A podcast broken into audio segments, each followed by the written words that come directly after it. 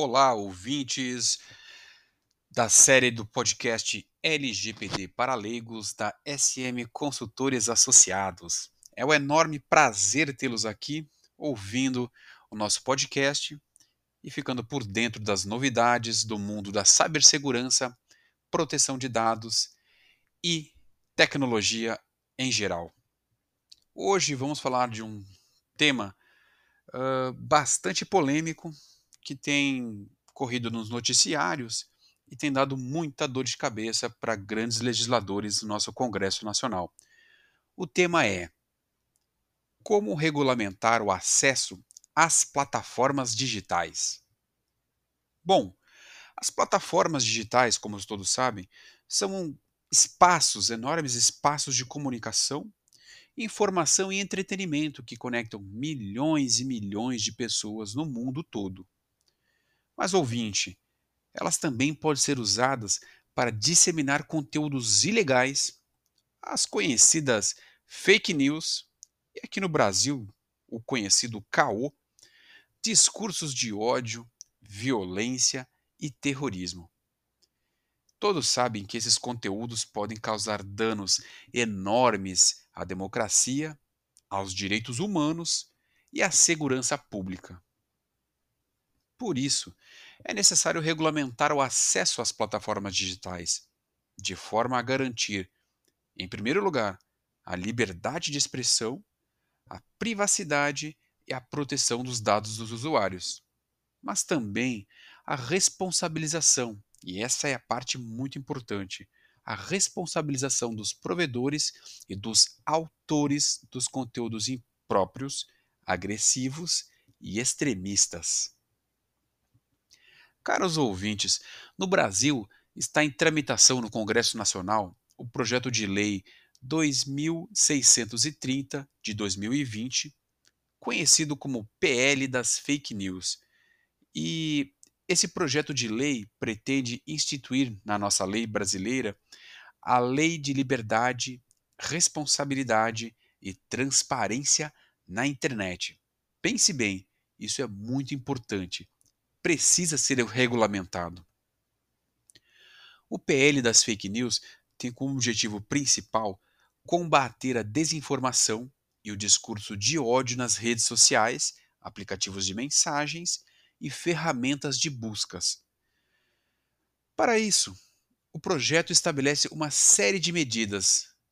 Escute só: a exigência de identificação dos usuários por meio de documento oficial ou número de celular válido.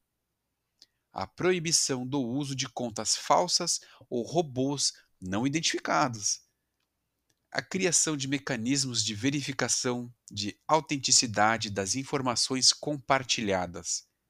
A obrigatoriedade dos provedores de transparência sobre os critérios de moderação e remoção de conteúdos a possibilidade dos usuários recorrerem das decisões dos provedores. E por último, a aplicação de multas e sanções administrativas aos provedores que descumprirem a lei.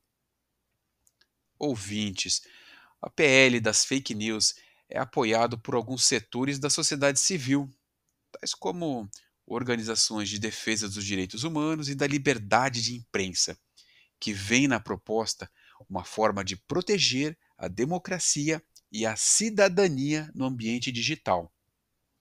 Mas, por outro lado, o projeto é criticado por outros setores, como empresas de tecnologia, entidades de defesa do consumidor e da privacidade e grupos políticos e ideológicos que apontam riscos à liberdade de expressão e à segurança dos dados dos usuários.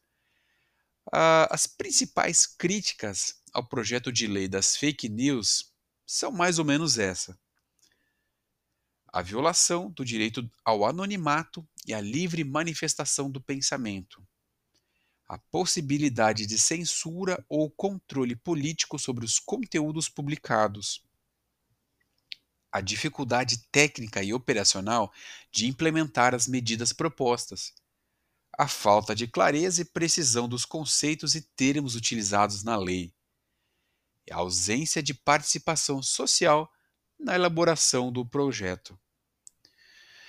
Mas não é só aqui que esse tipo de projeto de lei está dando o que falar. Além do Brasil, outros países também estão buscando formas de regulamentar o acesso às plataformas digitais com diferentes abordagens e resultados. Aqui na SM a gente pesquisa muito sobre essa temática e um dos exemplos mais citados é o da Alemanha, que em 2017 aprovou a Lei contra o Discurso de Ódio na Internet, é a NetzDG, que obriga os provedores a removerem conteúdos ilegais em até 24 horas após receberem uma denúncia ou uma ordem judicial. Caso contrário, eles podem ser multados em até 50 milhões de euros. É uma bela grana, hein?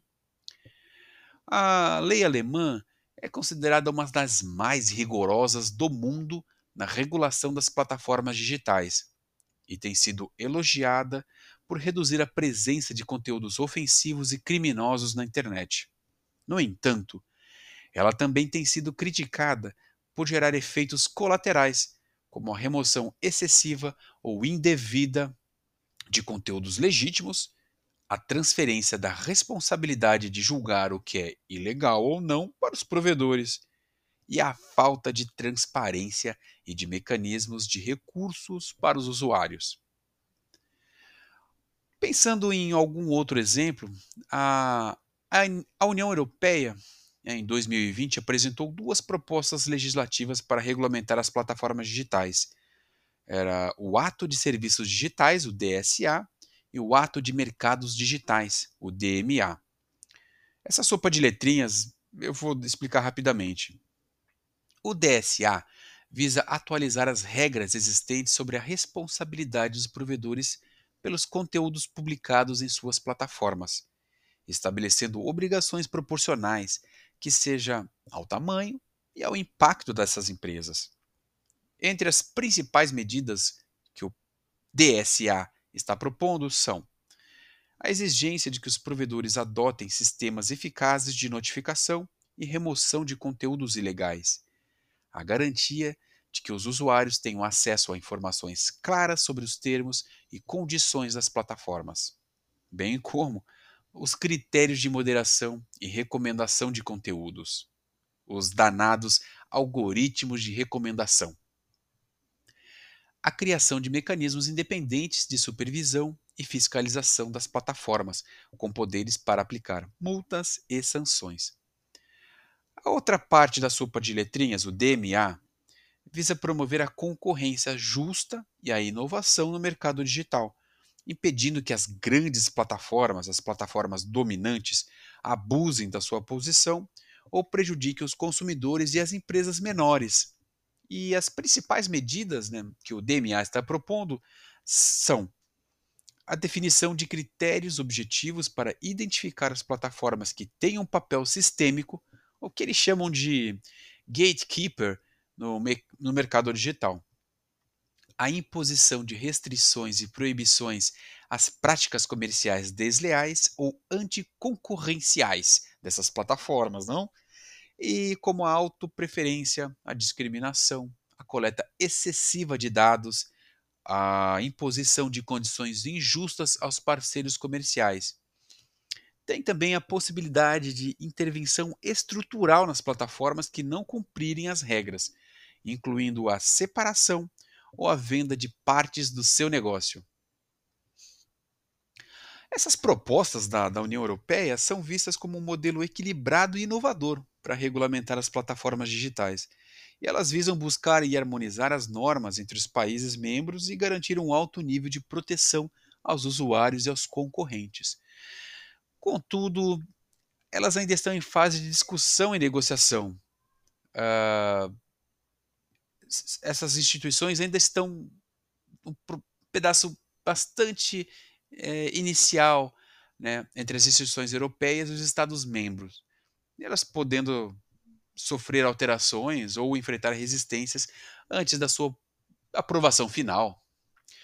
A regulamentação do acesso às plataformas digitais, caros ouvintes, É um tema complexo e desafiador. Envolve muitos interesses, diversos interesses, valores e direitos também estão em jogo. Não há uma solução única ou perfeita para esse problema, mas sim diferentes possibilidades e perspectivas que devem ser analisadas com muito cuidado e com a participação popular. Ouvintes da série LGPD da SM Consultores Associados. O objetivo deste capítulo de podcast foi apresentar algumas dessas possibilidades e perspectivas com base nas experiências do Brasil, da Alemanha e da União Europeia. Nós realmente esperamos que esse podcast tenha contribuído para o debate público sobre esse assunto tão relevante para a nossa sociedade.